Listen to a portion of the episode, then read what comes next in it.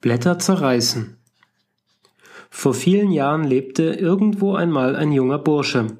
Er wurde erwachsen und nahm sich ein schönes Mädchen zur Frau. Er hatte aber nicht die geringste Ahnung, wie Eheleute eigentlich leben sollen, und deshalb bekam das Pärchen keine Kinder. Seine Mutter machte sich Gedanken um die Zukunft der Familie. Daher ging sie zu einer geschiedenen jungen Frau in der Nachbarschaft und bat sie, den Sohn in die Geheimnisse zwischen Mann und Frau einzuführen. Eines Tages gingen die Nachbarin und der saumselige Ehemann gemeinsam hinaus zur Feldarbeit.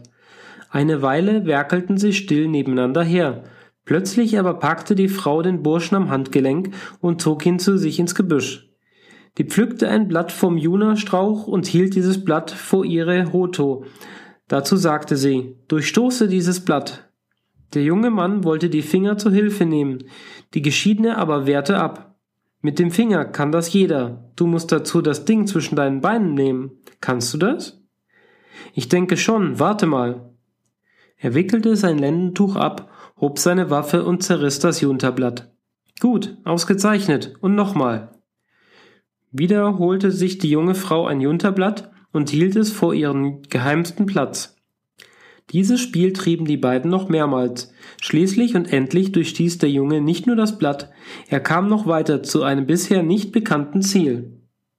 Ein unbeschreibliches Gefühl durchrieselte ihn, und die Blätterzerreißerei fing an, ihm großen Spaß zu machen. Er kehrte nach Hause zurück, pflückte sich Blätter vom Junterstrauch und begann seine eigene Frau in die neuartige Art von Unterhaltung einzuweihen.